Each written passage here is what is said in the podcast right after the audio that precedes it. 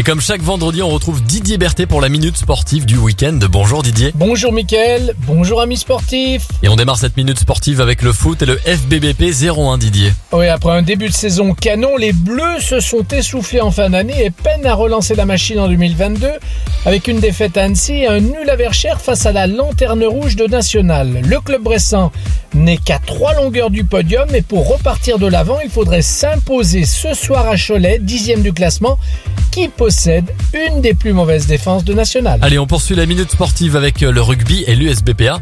Oui, Mickaël, l'USB sur une bonne dynamique après ses 10 points marqués en 3 matchs, mais reste tout de même frustré d'avoir fait le nul contre Provence Rugby. Toute la semaine, les Violets ont bien préparé le match de ce soir à Montauban à 19h30, équipe qui pointe à la sixième place du classement. La mission est complexe, mais les Burgiens disposent de sérieux arguments pour tenter de rivaliser avec leur adversaire du soir. Et on termine avec le basket Didier et évidemment la JL Bourg.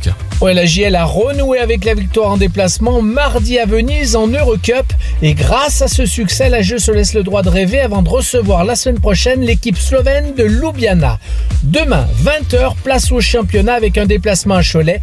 Dernier match de la phase allée et pour se rassurer un peu plus, les rouges et blancs auront besoin d'une victoire.